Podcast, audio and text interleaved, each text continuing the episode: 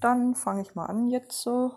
Wird auch langsam mal Zeit. Es ist schon gleich neun und ich muss morgen mal wieder in der aller Herrgott zu früh aufstehen. Wobei, naja gut, ich muss um sieben Uhr aufstehen, genau wie heute. Äh, Moment. Ja, genau wie heute. Also sprich, ich muss um 11 Uhr pennen, wenn alles gut geht und ich nicht schlafen soll.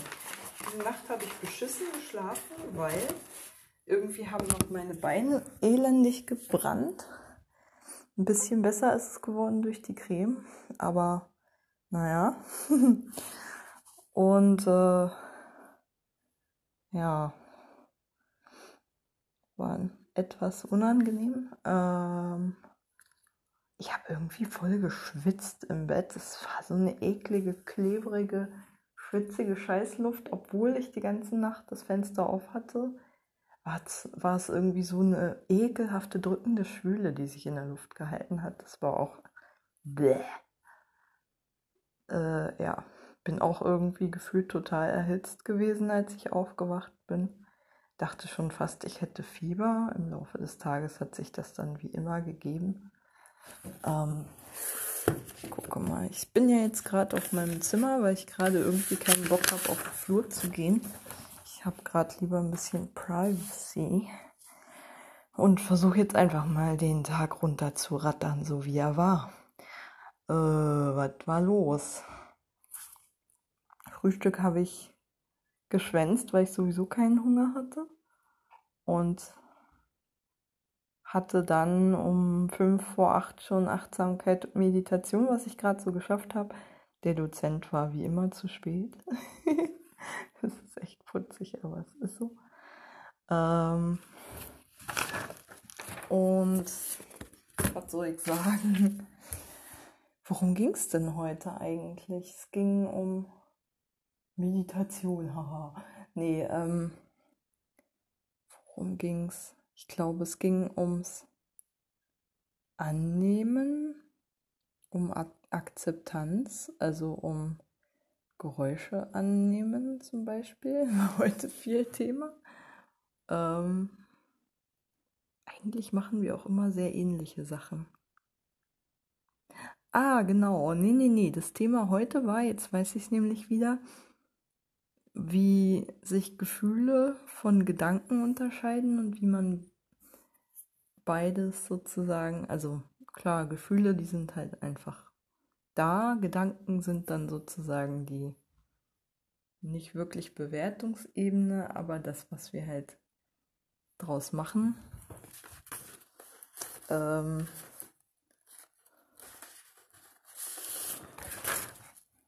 ja. Genau. Mm. Naja, Gefühle sind halt das, was der, was man so halt im Körper spür, spürt. Gedanken sind die Dinge, die man halt so haben kann, die halt im Kopf so passieren. Mm.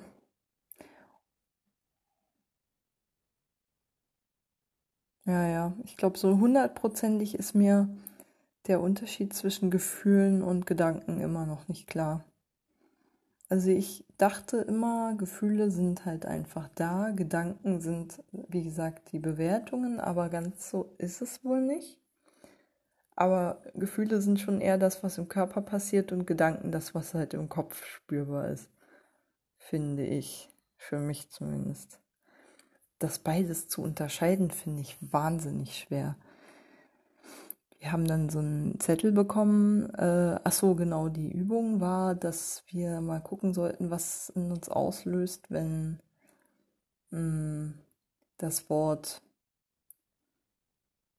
äh, Probleme ausgesprochen wird und was es in uns auslöst dagegen, wenn das Wort Freundlichkeit ausgesprochen wird. Mm. Und halt unsere Reaktion darauf beobachten. Und ähm, genau. Das Ding ist halt, die Kunst besteht darin, diese Stimmungen, in denen wir ja immer so sind, einfach nicht wegzudrücken, also quasi die Gefühle, die da sind, wahrzunehmen, anzunehmen. Also der Dozent gebraucht immer die Metapher, wir sollen uns wie gute Eltern zu kleinen Kindern verhalten und diesen Gefühlen sozusagen, auch den anstrengenden und sozial weniger erwünschten, halt gute Eltern sein. Und ähm, sozusagen nicht in den Gedankenkreisel aber auch einsteigen und uns komplett von diesen Gefühlen steuern lassen, sondern die wahrnehmen, aber halt, wie gesagt, bewusst wahrnehmen, sie quasi an die Hand nehmen, äh, sie ihnen Aufmerksamkeit geben, ohne dass sie quasi komplettes Zepter übernehmen, weil wir haben ja auch einen Erwachsenenanteil in uns. Ähm, sonst wären wir wahrscheinlich auch nicht hier in der Reha oder in irgendwelchen anderen therapeutischen Maßnahmen, denke ich. Wenn nicht irgendwas in uns gelernt hätte, für uns selbst zu sorgen und nicht nur diesen kindlichen Anteilen nachzugeben. Ja, oh Gott, ich habe voll die Neurodermitis-Stelle am Kinn. Ähm, ja, muss mal kurz cremen. Merke ich gerade erst jetzt so richtig toll. Oh Gott, oh Gott jetzt Hals ein bisschen, weil ich gerade im Bad bin. Kein Schreck bekommen. So. Oh Mann, ey. Eine krasse Flechtenstelle. Ich weiß nicht, ob Schuppenflechte oder Neurodermitis. Neurodermitis ist, hatte ich ja lange nicht. Ist einfach nur eine Stelle, in der, an der die Haut extrem trocken ist. Extrem trocken. So. Okay. Naja. Und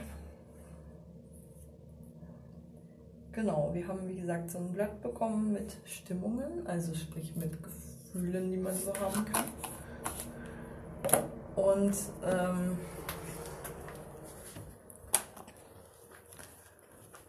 um die überhaupt erstmal wahrnehmen und unterscheiden zu lernen. Ähm, genau. Ja, so alles zwischen albern und zynisch halt. Mit Ergänzung. Und dann sollen wir noch ein Gefühlstagebuch führen. Mm. Bei dem man die Gefühle erkennt und im Körper spürt, Gedanken und die Gefühle unterscheiden lernt und die Gefühle zulassen soll, die Gedanken aber hingegen, also sprich die Bewertungen, das, was sich aus den Gefühlen ergibt, ziehen lassen. Dieses Problem, Kreiseln, Grübeln, Ding ähm, halt ne, beheben. Also klar, der Dozent, also ja, es ist ja ein Symptom der Depression, dass man halt ne, grübelt, dass sich Gedanken im Kreis drehen und einen vereinnahmen war die Boombox, die habe ich gerade ausgemacht, nicht wundern. Und ähm, ja, aber trotzdem, wie gesagt, den Gefühlen dahinter Raum geben soll. Und ähm, ja, ach Gottchen, scheiße, es scheitert schon daran, dass heute nicht Montag ist und ich gar nicht zwanghafterweise nicht anfangen kann mit dem ersten Tag der Woche. Na, mal schauen. Ähm, ja. Huh. Tja. Mm. So viel zum Gefühlstagebuch, das ich noch nicht angefangen habe zu führen. Fand ich ganz schön anspruchsvoll muss ich sagen. Man merkt es ja jetzt, ne? Es ist halt auch ne, ein langer Tag gewesen und es war halt früh, als ich noch gar nicht richtig wach war. Man merkt es, ne? Als ich da noch gar nicht so richtig anwesend war. Dann äh, hatten wir äh, genau die Projektgruppe, also diese Ergo-Projektgruppe, in der unser Gruppenverhalten halt beobachtet wird. Und ähm, da haben wir unser Projekt nicht ganz fertig bekommen. Und es gab noch eine kleine Krise, als eine Mitpatientin so ziemlich am Anfang meinte, oh Gott, wir haben es verschlimmbessert, vorher gefiel es mir besser. Es blieb dann halt so als Meinung im Raum stehen, aber was soll's, man kann ja eh nichts dran ändern. Jetzt haben wir es halt verschlimmbessert, ist dann eben so. Muss man auch aushalten lernen, Fehler zu machen. Bla. Ähm, also hat mich kurz mal schlucken lassen, muss ich gestehen. Ging mir näher, als ich erwartet hätte. Aber dann dachte ich mir auch so kurz nach der Schrecksekunde und dem, ich habe was falsch gemacht, Gefühl. Ähm, so Schuldgefühle, die halt bei mir wirklich bei jedem Scheiß kommen. Ja, ist dann halt so. Können wir jetzt auch nicht ändern, wenn es jetzt halt verschlimmbessert wurde aus ihrer Sicht, dann sind halt nicht alle total hundertprozentig zufrieden mit dem Ergebnis, aber es ist trotzdem noch unser Gruppenergebnis, das wir alle zusammen entschieden haben. Da hat sich keiner diktatorisch hinweggesetzt über andere. Äh, ja, und das, ja. Ich habe mich dann auch auf eine relativ äh, friemelige, aber monotone Aufgabe zurückgezogen, weil ich ja weiß, dass mich das beruhigt. Ich habe dann sozusagen von der Oberfläche der Steine noch so Farbreste abgekratzt, die halt das Bild noch etwas unordentlicher erscheinen ließen, äh, das Mosaik etwas unordentlicher erscheinen ließen. Ähm, und ja, war auch okay. Wie gesagt, wir sind nicht ganz fertig geworden. Ich glaube, eine Sitzung brauchen wir noch. Ist dann halt so. Die Welt wird davon nicht untergehen. Ähm, was ich ein bisschen schade fand, ist, dass danach eine Mitpatientin den Eindruck machte, also die halt morgen fährt, genau heute ihren letzten Tag hatte, ähm, dass sie noch ein bisschen Zeit mit mir verbringen wollte, aber irgendwie kam einfach kein Gespräch auf. Und ich dachte dann auch, ich hätte irgendwie Tanztherapie, aber die ist sowieso wieder ausgefallen, weil die Dozentin immer noch krank ist wie auch den Rest der Woche, alle Termine mit ihr ausfallen, ähm, leider. Und deswegen dachte ich, ich müsste total hetzen, war aber gar nicht so, weil ich dann eine Stunde plötz plötzlich Luft im Plan hatte. Ähm, ja, naja. Habe mich dann wieder zu ihr nach unten gesetzt in den Wintergarten, aber also wo halt die meisten Leute sitzen, wenn sie gerade mal Pause haben und das Wetter vielleicht nicht so toll ist. War relativ kühl heute früh. Ähm, also stickig, aber stickige Luft in den Zimmern, aber kühl. Mm, und oh, meine Blase ist fast gut. Ja, gut, dass ich die aufgeknibbert habe. Also mit einer Nadel aufgestochen, damit die scheiß Flüssigkeit rausgeht. Da tut es nämlich erfahrungsgemäß hinterher nicht mehr so weh. Ähm, ja, habe ich ja schon erzählt. Warum erzähle ich denn sowas immer zehnmal? Ach egal. Ähm, ja irgendwie wollte kein Gespräch so richtig entstehen zwischen uns und wir haben uns beide in unsere Handys verkrochen. Schade ein bisschen. Also ist es halt, man kann sich auch nicht mit jedem zu jeder Zeit unterhalten können. Ich war auch einfach noch gar nicht so richtig wach und sowieso gerade so, mh, mich alle in Ruhe. Stimmungsmäßig, weil ich mich auch noch so ein bisschen kränklich fühlte und so leichte leichte hypochondrische Tendenzen hatte, die auch noch durch die Gespräche in dieser Projektgruppe verstärkt wurden, wo es dann halt so darum ging, dass eine Mitpatientin, deren Lebenspartner an Leukämie erkrankt ist, so erzählt hatte, wie bei dem das nur durch Zufall, durch leichte Abweichungen in den Blutwerten festgestellt wurde und er in der Notaufnahme schon war und ohne MRT nach Hause geschickt wurde schmeiß ich gerade zwei. Nee, nee, nee, ich schmeiß gerade zwei Geschichten durcheinander. Genau, ähm, wie es halt mehr oder weniger durch Zufall festgestellt wurde, weil wie gesagt seine Blutwerte nicht besonders auffällig waren. Und ähm,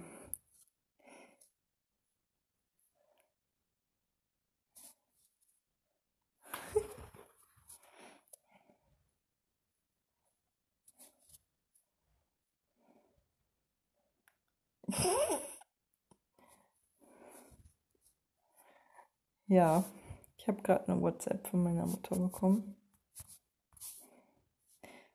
Die Strauße, nee, Nandus füttert. Strauße? Nandus?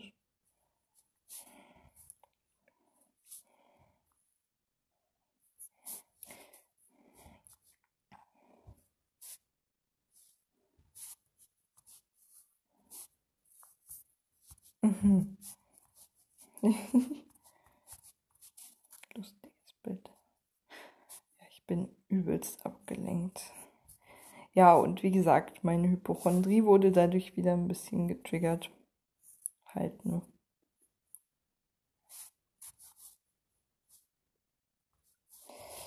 Ähm, dass sie dann halt, ne? Wie soll ich sagen?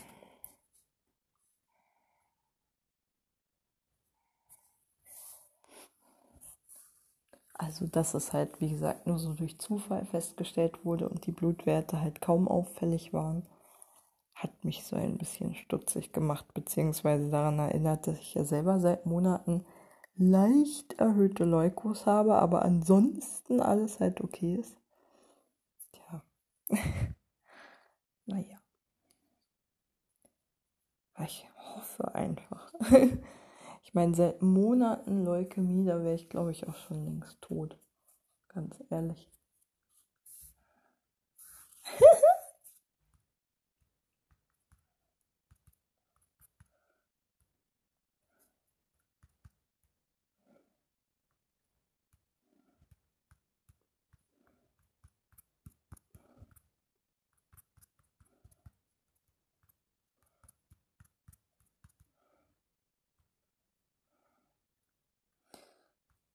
Mm, ja.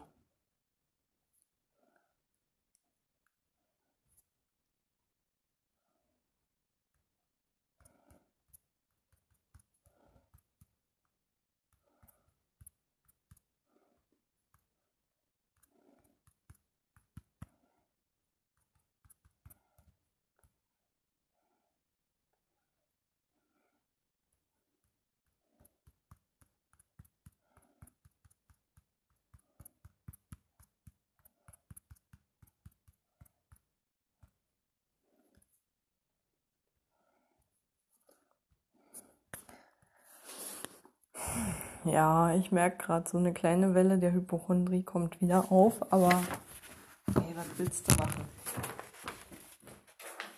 Ich beschließe jetzt einfach, ich bin zu so vielen Ärzten gerannt, wenn ich irgendwas Tödliches hätte und kein Arzt feststellt, dann habe ich alles in meiner Macht Stehende getan.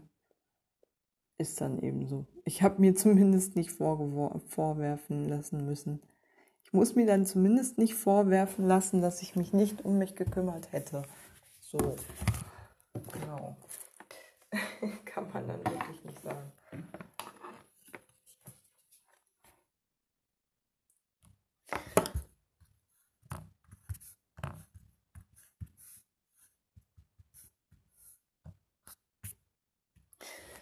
Ja. Meine Mutter hat mir gerade ein Foto geschickt äh, ihr und meiner Nichte in einer Nandu-Farm. Nandus? Ich glaube, das sind Nandus. Die sehen so gräulich aus und so wenig rosa. Sträuße sind ja ein bisschen rosaner und außerdem etwas größer. Obwohl, Nandus sind auch nur Sträuße. da hätte ich auch Schiss gehabt.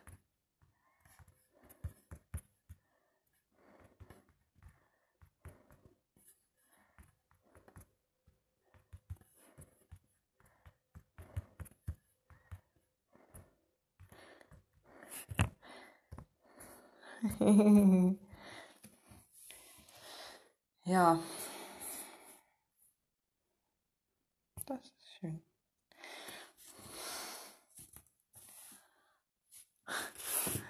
Ich räume ständig aus Versehen meine weg. Mein Plan weg.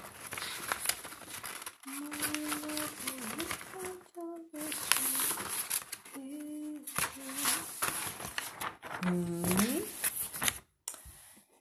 Ja, Wo war ich stehen geblieben bei meiner Hypochondrie? Genau. Die irgendwie so den ersten Teil des Tages ein bisschen überschattet hat. Außerdem tut mir auch mein linker Fuß ein bisschen weh. Ich weiß nicht, was da los ist. Irgendeine Muskelzerrung, irgendeine Überlastung. Was ähnliches. So. Was wissig. Wird schon wieder. Ich merke es auch nur ganz leicht und nur bei ganz bestimmten Bewegungen. Ähm, als wäre der irgendwie eine, eine Weile einseitig belastet worden oder sowas. Uff, ja, was dann?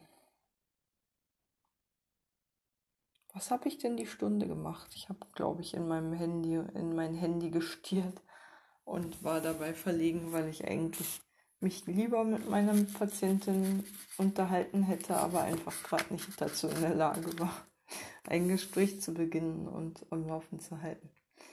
So war das halt. Und wie gesagt, die Hypochondrie hat es nicht besser gemacht und die Tatsache, dass ich nur fünf Stunden geschlafen habe, weil ich im Übrigen auch um 5 Uhr morgens von den Rollgeräuschen der Räder dieser Küchengerätschaften, auf denen die Tabletts verstaut werden, diese Küchenschränke, ähm, wach geworden bin. Heute Nacht werde ich mal wieder Ohrstöpsel tragen, denke ich. Das ist jetzt vielleicht einfach mal wieder dran. So, ähm, ja. Dann hatte ich Einzelgespräch, nachdem die Zeit wie im Flug vergangen ist. Und habe dabei, habe dabei, oh, wo kann man denn da aufladen? Ist da ein Aufladekabel? Ja, da ist ein Aufladekabel. Sehr gut. Äh, ja. Da ist doch immer ein Ladekabel dabei. Ähm, ja, ich bin gerade, wie gesagt, abgelenkt. Wie ich ja auch den ganzen Tag ein bisschen ballere. Macht ja nichts. So ist das Leben. Ähm,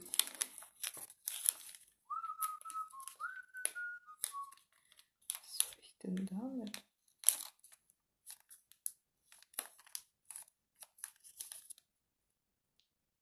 Mhm, mhm, mhm. Ja. Ach Gott, die sind so einfach zu bedienen, kann man echt nichts falsch Ja, dann hatte ich mein Einzelgespräch. Man sieht, ich habe leichte Abwehrbedürfnis, leichtes Abwehrbedürfnis. Wir haben eigentlich heute gar nicht so sehr über irgendwelche Übungen geredet, sondern um äh, nochmal den Befund diskutiert im Wesentlichen und die Diagnose. Ähm, und es ist witzig, ich werde hier manchmal so ein bisschen, also ähm, ich meisten, insbesondere meine Einzeltherapeutin, spricht mich halt auch wirklich zum Glück ähm, auf also fachlich kompetentem Niveau an und weiß auch um meinen Wissensstand. Das weiß ich sehr zu schätzen, dass nicht so getan wird, als hätte ich keine Vorkenntnisse. Also klar, ne, sie schmiert mir schon auch ein bisschen Honig ums Maul. Aber ähm, um, also auch sie hat nochmal angesprochen oder auch sie wollte nochmal meine wollte mich nochmal davon überzeugen, mich in den sozialarbeiterischen Bereich zurückzubegeben, was sie meinte, auch durchaus mit einer beruflichen Reha äh, vereinbar sei. Diskutabel. Also bei der Rentenversicherung gibt es offensichtlich Leute, die es anders sehen. Also sprich, äh, ja, doch schon da Leute arbeiten, die auch der Meinung sind, dass das Rückfallrisiko dann zu hoch ist für Leute, die in den sozialen Bereich reintegriert werden wollen. Punkt. Keine Diskussion. Aber ich weiß, ich fürchte, ich denke, das sehen auch nicht alle dann so. Das ist jetzt so ein bisschen das Thema, aber ganz ehrlich, ich habe ihr nochmal versucht schon beizubringen, dass ich einfach unter den gegebenen Bedingungen des Arbeitsmarktes für Berufsanfänger insbesondere einfach nicht realistisch sehe, wo da der Job sein könnte, den ich ausüben kann. Und ich da einfach so unheimlich viel Unterstützung auch durch das Kollegium bräuchte, dass das schon in Arbeitsbereichen mit weniger grauenhaften Arbeitsbedingungen, wie sie doch recht flächendeckend im sozialen Bereich herrschen, wenn man mal ehrlich ist. Also es ist schon die Nadel im Heuhaufen finden, mal eine Stelle zu finden, die ein bisschen weniger grausig ist. Oder vielleicht sogar human, aber das sind dann auch wirklich echt, naja, Nadel im Heuhaufen Jobs, ähm, an die man auch nicht so ohne weiteres kommt. Deswegen habe ich ja die ganze Zeit so die Hoffnung, vielleicht klappt ja bei einer meiner ehemaligen Praxisstellen. Aber ich weiß auch, wo ich ungefähr suchen würde, wenn ich da nichts finde. Also schon in anderen Beratungsstellen nach wie vor. Und ich will auch nicht komplett aus dem sozialen Bereich raus. Ich will halt nur aus der sozialen Arbeit raus, weil Tätigkeit mir gerade einfach zu krass ist. Ich glaube, die kämpfen halt so dagegen, weil es halt eine krasse berufliche Dequalifizierung wäre wenn ich jetzt in den Verwaltungsbereich ginge und dieses halt einfach ungern verantworten wollen, wahrscheinlich das mit unterstützt zu haben. Und ähm, ja, ich sehe es.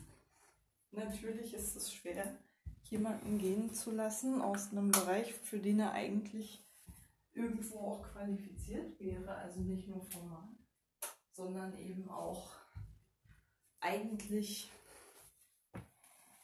fachlich und im Prinzip auch von den Sozialkompetenzen her. Die trauen mir das ja auch von den, äh, ne, so von der Empathie, Abgrenzungsfähigkeit, Selbstsorgefähigkeiten etc. trauen die mir das ja schon irgendwie zu, dass ich irgendwo im sozialen Bereich unterkommen könnte. Aber ich weiß halt einfach, hm, es gibt so verdammt wenige Jobs, an die man tendenziell auch einfach nicht als Berufsanfänger rankommt, auf die das zutrifft.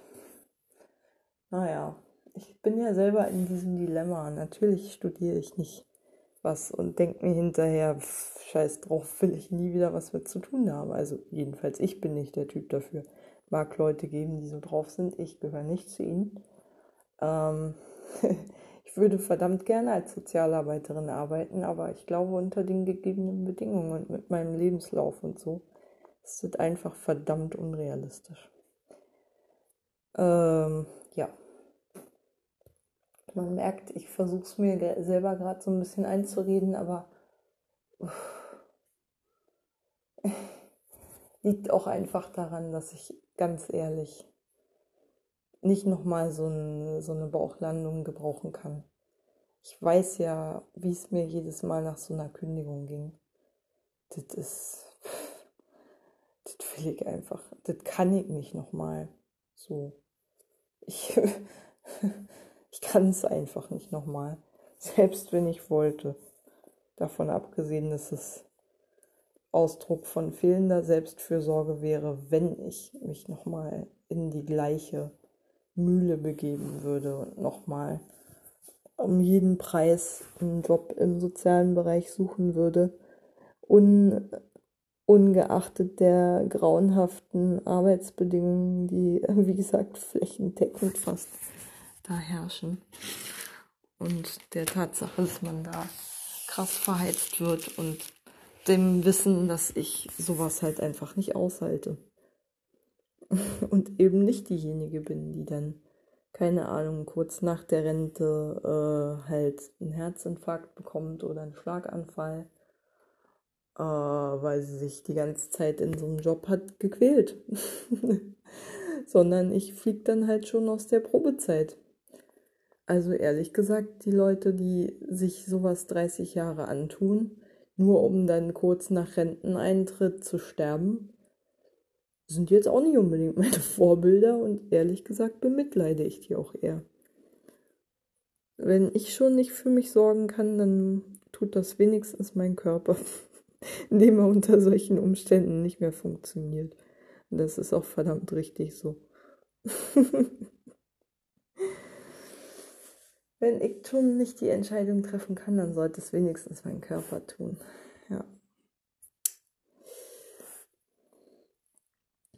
Besser wäre es natürlich, ich selber könnte eine kompetente Entscheidung darüber treffen, an welchem Ort ich mit meinen Fähigkeiten gut aufgehoben wäre und von Menschen umgeben bin, die mir gut tun und bei denen ich nicht die ganze Zeit Energie dafür aufwenden muss, um mit denen in einem Raum zu sein und mich dann auf gar nichts anderes mehr konzentrieren kann.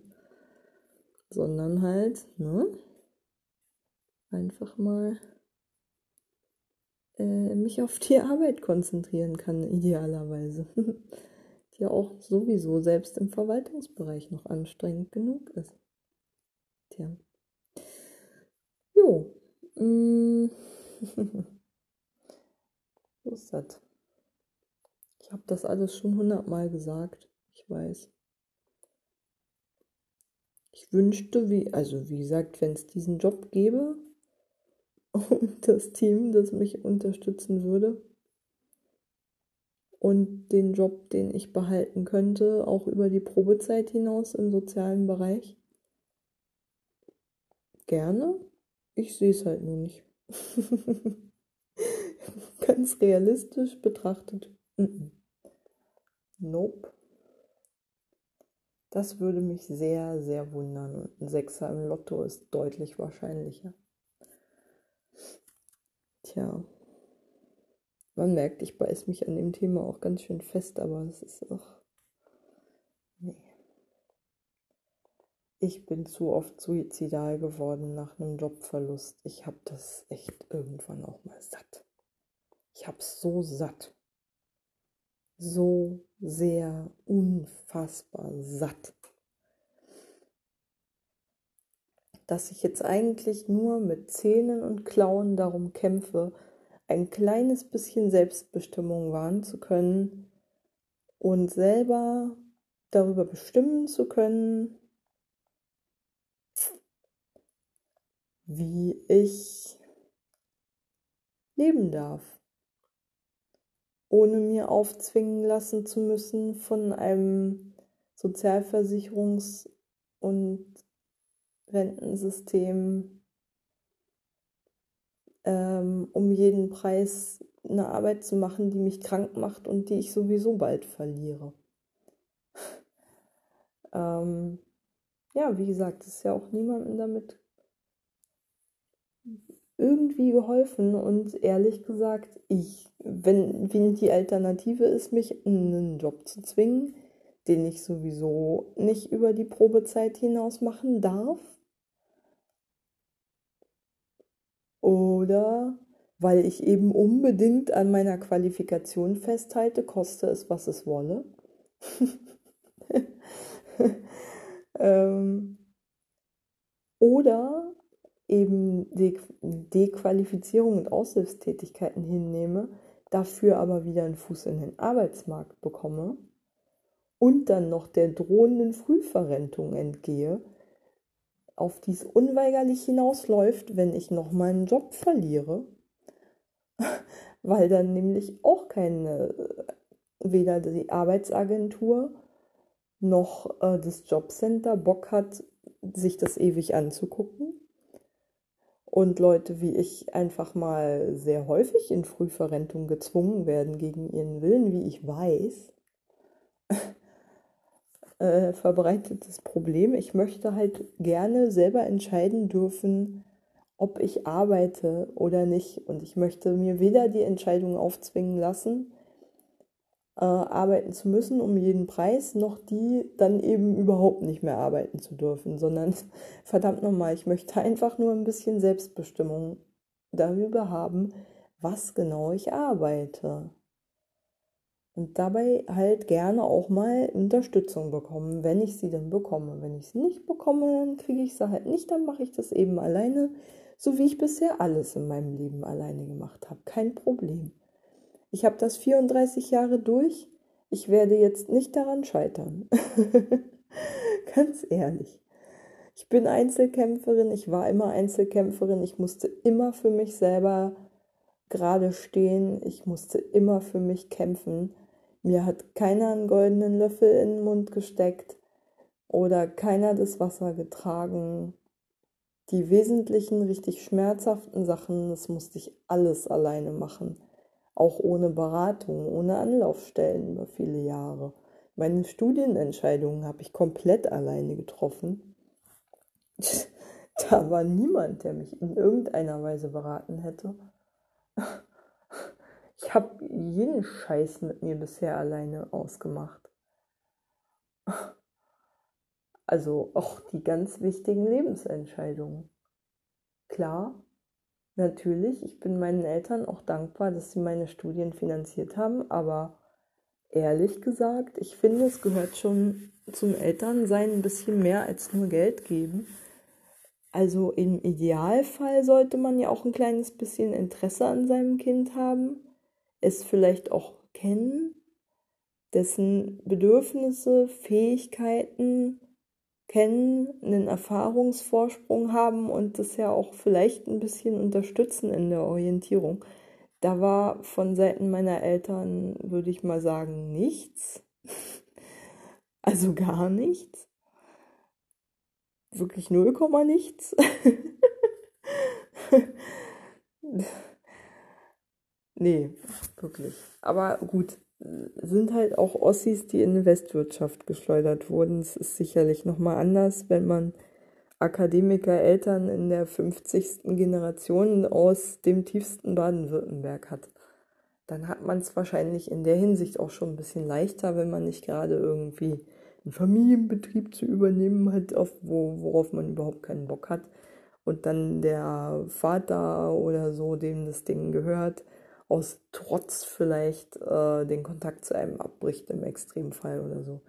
Dann hat man es auch nicht leicht. Aber ansonsten sehe ich bei vielen Menschen, also ich weiß, Vergleiche machen einen nie glücklich, mit so ein bisschen Neid, dass die halt doch echt von ihren Eltern, also erstens die Eltern sie kennen, besser kennen ähm, und sich mehr für sie interessieren wahrscheinlich auch ähm, und auch wirklich daran Interesse haben, ihnen ähm, Orientierung zu vermitteln. Ich finde, das gehört irgendwie auch zum Elternsein dazu dass man nicht einfach ein Kind in die Welt setzt und dann so sagt, ich muss ja auch alleine klarkommen, schaffst du hochkommen. Jammer nicht rum. So nach dem Motto. Hier hast du Geld. Was soll ich denn mit Geld, wenn ich nicht weiß, wozu das gut ist, wozu man es braucht, was man damit anfangen kann und wie Lebensplanung geht. Also all diese ganzen Lebensplanungsgeschichten, Vielleicht liegt es auch daran, dass ich einfach so wahnsinnig andere Vorstellungen von einem guten Leben habe als meine Eltern. Und die vielleicht auch so eine Mentalität haben von, man fragt nicht viel, man nimmt einfach das, was kommt. Und Ansprüche ans Leben stellen ist sowieso grundverkehrt, damit kann man nur auf die Schnauze fallen. Ich habe von meinen Eltern auch wirklich so Sprüche bekommen wie, was, du willst einen Job, der dir Spaß macht? Arbeit macht keinen Spaß. Ich quäle mich doch auch schon seit 50 Jahren. Aber Entschuldigung, so will ich doch nicht leben. Aber gut, das ist dann wieder die fehlende Lebenskompetenz der Eltern, die dann wieder auf einen zurückfällt, ne? Weil man dann vielleicht Orientierung gebrauchen könnte, die man dann einfach nicht bekommen kann, mangels Reife. Persönlicher. Wenn halt jemand so lebenslang in diesem kindlichen Stadium verharrt, ich muss immer nehmen, was übrig bleibt und irgendwie kann ich auch selber keine Ziele für mich entwickeln und alles. Ich habe überhaupt keine Mitsprache, kein Mitspracherecht über mein Leben. Man merkt, das ist ein Riesenthema für mich. Ne? Mitspracherecht über mein eigenes Leben ist echt. Ich bin da so hin und her gerissen und ich kenne auch das, dieses, äh, dieses Dilemma aus meinem Elternhaus, dieses zum einen ähm, an der falschen Stelle überhaupt keine Hilfestellung geben, aber dann zum anderen auch wieder reinreden in Sachen, wo man sich denkt, ihr wisst doch gar nicht, was gut für mich ist. Woher denn jetzt? Wie könnt ihr denn bitte schön, ich meine, klar, das ist ja normal oder sagen wir mal, lässt sich nicht vermeiden, dass in der Familie halt einfach die Eltern undemokratischerweise halt entscheiden, wo gewohnt wird. Ob das jemandem oder den Kindern gut tut oder nicht, ist dann halt irgendwie offensichtlich nebensächlich gewesen bei uns. Sieht man ja ehrlich gesagt auch an der Abstimmung mit den Füßen, die wir alle drei Geschwister getätigt haben. Dass meine Eltern da einfach kräftig nur an sich gedacht haben und überhaupt kein Interesse an unserem Wohlergehen hatten. Also ja, es wäre nicht alles rosig geworden, wenn wir irgendwo hin migriert werden, aber ich sehe es zum Beispiel an Christians Eltern, ähm, die auch keine, nicht nur gute Entscheidungen im Leben getroffen haben, aber denen war es zum Beispiel nie egal, welche Perspektive auch Arbeitsplatzperspektive ihre Kinder mal haben werden. Meinen Eltern war das scheißegal. So. Die haben einfach erwartet, dass, obwohl sie ja selber auch nicht bei ihren Eltern mehr wohnten in der Nähe und die auch kaum pflegen konnten, dass die Kinder jetzt gefälligst einfach bei den Eltern bleiben. Weil man das so macht. Und gegebenenfalls wird noch ein schlechtes Gewissen erpresst so. Also, Hä? Ich meine, heute verstehen sie natürlich, dass wir weggegangen sind, weil es da keine Perspektive gab. Aber wenn man irgendwas mit seinem Leben anfangen will, bleibt man einfach nicht in Vorpommern. Ist halt so. Also, wenn wir jetzt alle drei Hauptschulabschlüsse gehabt hätten und irgendwie unser größter Traum gewesen wäre, Kfz-Mechatroniker zu werden, Wenigstens von einem von uns, aber ja, dazu haben wir halt auch irgendwie nicht die richtige Ausstattung. Also und andere Interessen und andere Fähigkeiten und Bedürfnisse passt halt nicht. ja. Mm. Wie komme ich denn jetzt da schon wieder darauf? Eigentlich ging es ja um das Thema Einzelgespräch und ich habe mich dann in einer endlosen Tirade verstrickt darüber, wie fremdbestimmt ich mich fühle, dass ich hier auch schon wieder in diese Richtung sozialer Bereich belatschert werden soll. Und wie schwierig es ist, irgendwie so eine nicht total radikale Mittelposition zu finden, zwischen meine Kompetenzen nicht komplett ins Klo spülen äh, und ähm, gleichzeitig mir aber auch einfach einen neuen Weg eröffnen, der vielleicht besser funktioniert als der alte und ein bisschen mehr auf meine jetzige Situation und meine jetzigen Bedürfnisse eingehen, als das vielleicht dieser doch sehr anspruchsvolle Arbeitsbereich gerade kann. Ich weiß, also ich, so ziemlich jede Rückmeldung, die ich hier bekomme, ist ja, trauen Sie sich das doch einfach mal zu, aber das habe ich halt schon so oft gehört. Wenn ich dann mal draußen bin, außerhalb des therapeutischen Bereiches, dann ist ja keiner mehr da, der, der mich bestärkt, der mich unterstützt, der mir sagt, hast du gut gemacht oder der mir mal meine Unsicherheit nimmt. Außer eben in den Praktika, in dem einen oder anderen. Und ähm, hm, ne? schwierig. Ich finde es schwierig. Ich weiß, dass ich mega motiviert bin, aber diese Motivation kann mir ganz schnell auf die Füße fallen, weil die nämlich ganz schnell auch in drakonischen Druck umschlagen kann, den ich mir mache. Brauche, ich brauche Motivation, um zu funktionieren, sonst halte ich nicht durch. Und diese Zielorientierung hilft mir auch, aber gleichzeitig kann die eben auch in fürchterliches Selbstbashing und Versagensängste und Druck und Perfektionismus umschlagen. Das ist halt alles gleichzeitig da. Naja.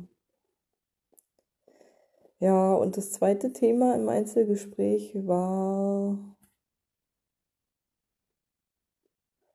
war hm, nochmal kurz über Diagnosen geredet und meine Therapeutin hat auch nochmal zugegeben, dass es wirklich nicht leicht ist.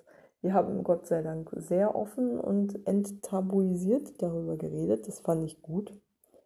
Also es hatte fast eine fachliche Ebene. hm. Nur dass es halt um mich ging.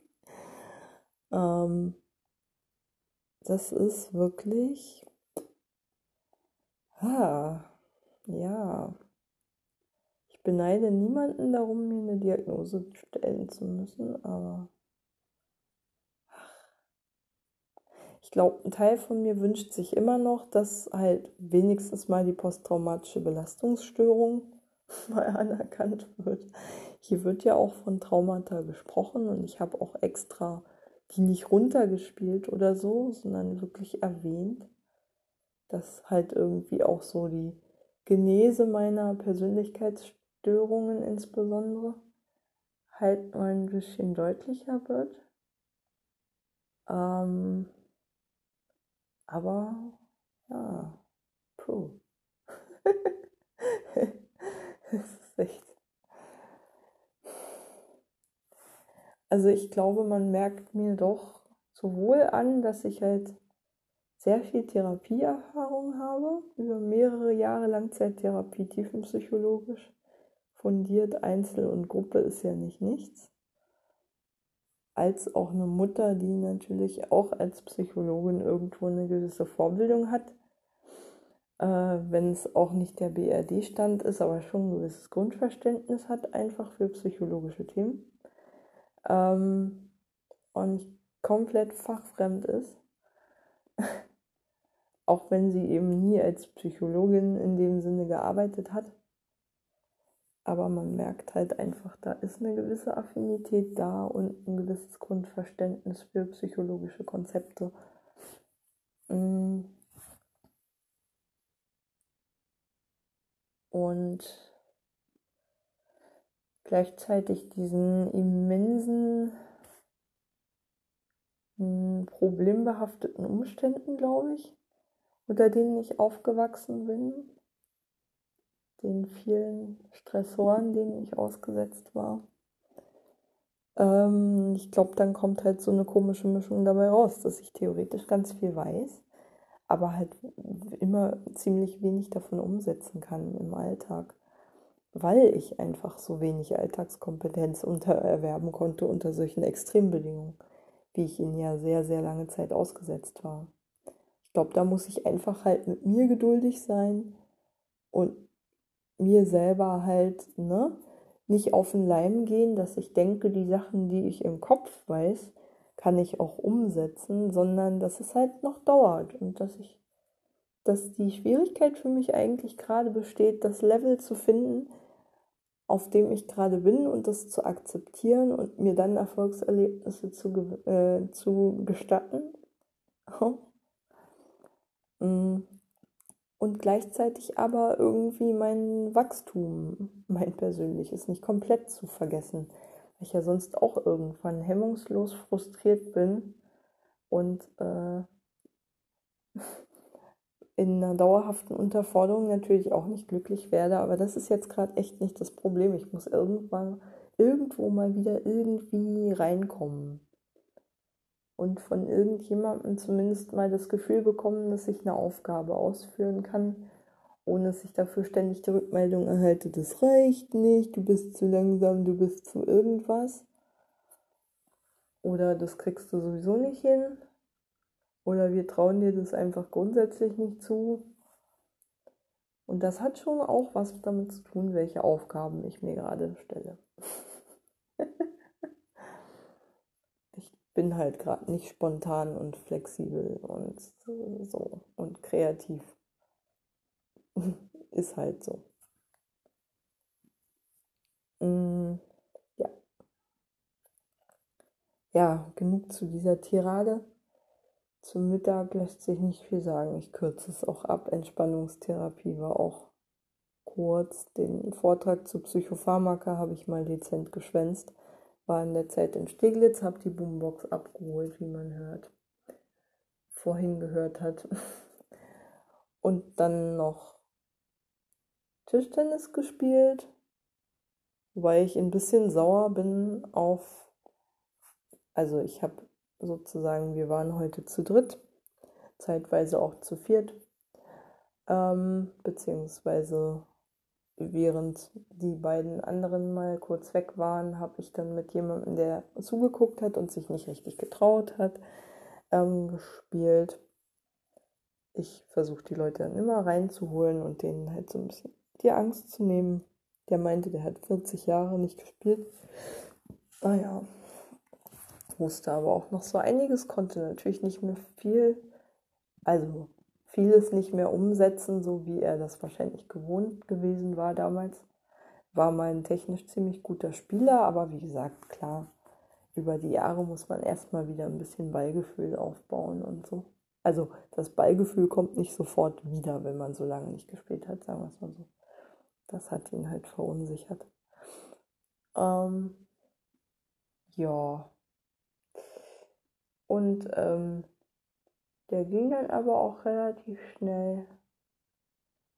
Und ähm, geblieben sind äh, der Sportspezi und noch jemand anders, der auch ab und zu mal mitspielt. Und dann hat sich der Sportspezi aufgeregt, dass wir angeblich zu lange gespielt hätten. Und das nächste Mal, wenn wir wieder in so einer Situation sind, dass wir mehr Spieler sind, schlage ich einfach vor, dass wir das unbürokratisch so machen, dass derjenige halt auf die Uhr guckt, der gerade nicht dran ist und guckt, dass wir halt jeweils, keine Ahnung, eine vorher abgesprochene Dauer miteinander spielen und dann halt wechseln. Keine Ahnung, Viertelstunde, zehn Minuten, damit sich keiner zurückgesetzt fühlt. Bla. Obwohl mein Gefühl ehrlich gesagt ist, dass ich insgesamt länger auf der Bank saß als er. Muss aber nicht sein. Zumal ich ihn auch mehrfach angesprochen habe, willst du mal wieder und er Nein gesagt hat. Oh, dieses Steven-Verhalten geht mir halt so auf den Sack. Wenn sich jemand immer zehnmal bitten lässt und dann hinterher einem vorwirft, dass man ihn nicht genug gebeten hat. So, weil wenn man dann fünfmal fragt, willst du jetzt eingewechselt werden? Dann sagt er irgendwie viermal, sagt er halt fünfmal nein, fragt man auch irgendwann nicht mehr ein sechstes Mal. Ehrlich gesagt. Ähm. naja. Vielleicht war auch ein bisschen Eifersucht im Spiel, wer weiß weil er gemerkt hat, dass wir uns ein bisschen eingespielt hatten. Ach, ach Menno. Nee, da bin ich dann echt knallhart. Werde ich bürokratisch lösen, damit so eine Sperenzchen nicht mehr auftauchen. Habe ich keinen Bock drauf auf so einen Kack. Und klar, mir ist es ja auch aus Fairnessgründen wichtig, ne? Dass nicht einer die ganze Zeit auf der Bank sitzt und bla. Dann macht man das eben halt Ne? Bürokratisch. Wenn es bitte nicht frei geht nach Gusto. Wenn sich jemand zurückgesetzt fühlt, braucht man halt eine Regel. So. Werde ich das nächste Mal vorschlagen und dann kann er immer noch Nein sagen, aber dann soll er sich halt nicht beschweren.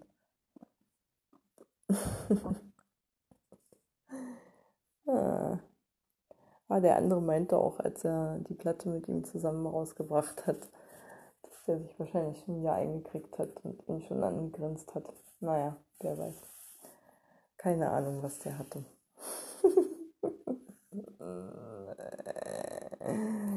ja. Mein Fuß tut jetzt nicht mehr weh als vorher, aber ich merke, der hat irgendwo einen überlasteten Muskel, vielleicht durch irgendeine Haltung. Ich weiß, dass ich im Ruderboot die ganze Zeit den Fuß so seltsam abgeknickt hatte, weil da so eine Fußhalterung an der Seite war, die irgendwie so ein bisschen den Fuß in eine ungewohnte Haltung gezwungen hat, so ein bisschen leicht nach innen gedreht. Es könnte sein, dass daher die Überlastung kommt. Schauen wir mal. Ähm, ist interessanterweise nur links. Ich hatte ja bei beiden Füßen die gleiche Haltung. Aber gut, wer weiß. Wird schon wieder besser werden, denke ich. Ich habe heute den Fuß auch nicht doll belastet oder so.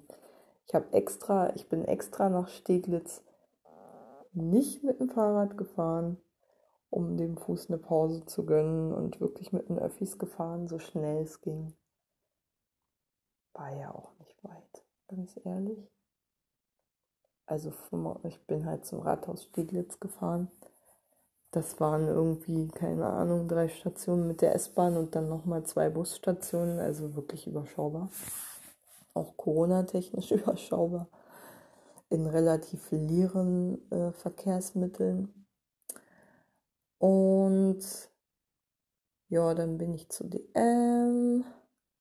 Ach nee, ich habe mir Müsli geholt. Genau, ich war bei meinem Müsli und habe da die neuen Sorten ausprobiert, die extrem geil klangen. Ja, die echt so Ja, mal. Also eine, eine Sorte mit Vanille ist dabei, weiß ich. Mozart. Genau, das Mozart-Müsli, das ich so sehr liebe dabei. Ist ständig ausverkauft. dann eins mit Haselnusskrokan. Und dann noch eines mit, Moment, ich guck mal kurz.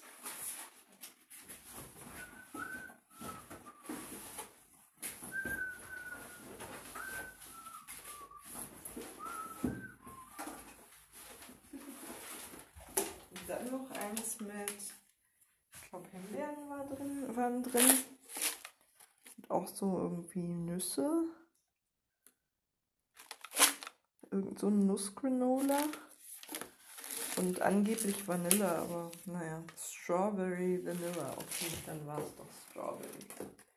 Hazelnut Almond und Mozart. Genau. Ups. Ah, da ist er. Und ich habe noch Rabatt. Scheine bekommen für mein selbstgemachtes, selbstgemixtes Müsli. Die werde ich wahrscheinlich auch einlösen. Sowieso mal wieder eine Bestellung aufsetzen wollte. Ha. Ja, 10 Euro. Da werde ich natürlich drüber sein, ist klar.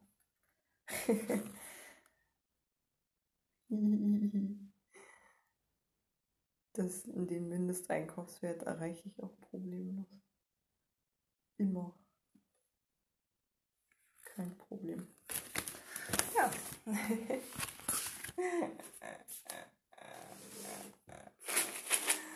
so, dann habe ich ja morgen mal einen guten Grund zum Frühstück zu gehen, weil ich mein eigenes Müsli mitgebracht habe. Ich glaube, das ist vielleicht auch etwas, das hier wahrscheinlich auffällt, dass ich ständig mein eigenes Ding durchziehe und mir eigenes Essen mitbringe, bla bla. Aber es ist egal kämpfe um jedes kleine bisschen Autonomie, wie man sieht. Und kann es kaum erwarten, selber wieder für mich zu kochen, ganz ehrlich. Oh, das wird so toll. Ach, Mann.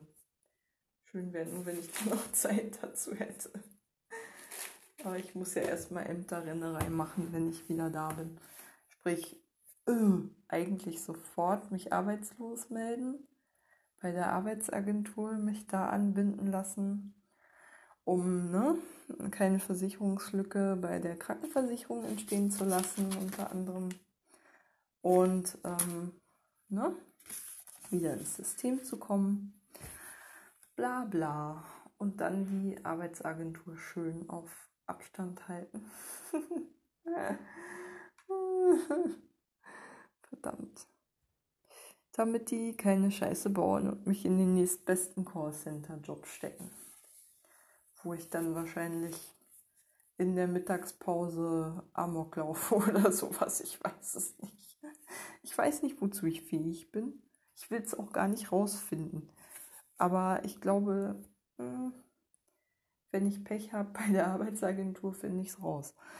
Naja, ist auch so ein Angstthema. Aber dazu heute nichts mehr.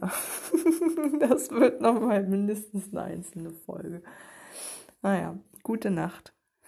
Mm, ah, Moment. Ich muss mal kurz auf den Flur.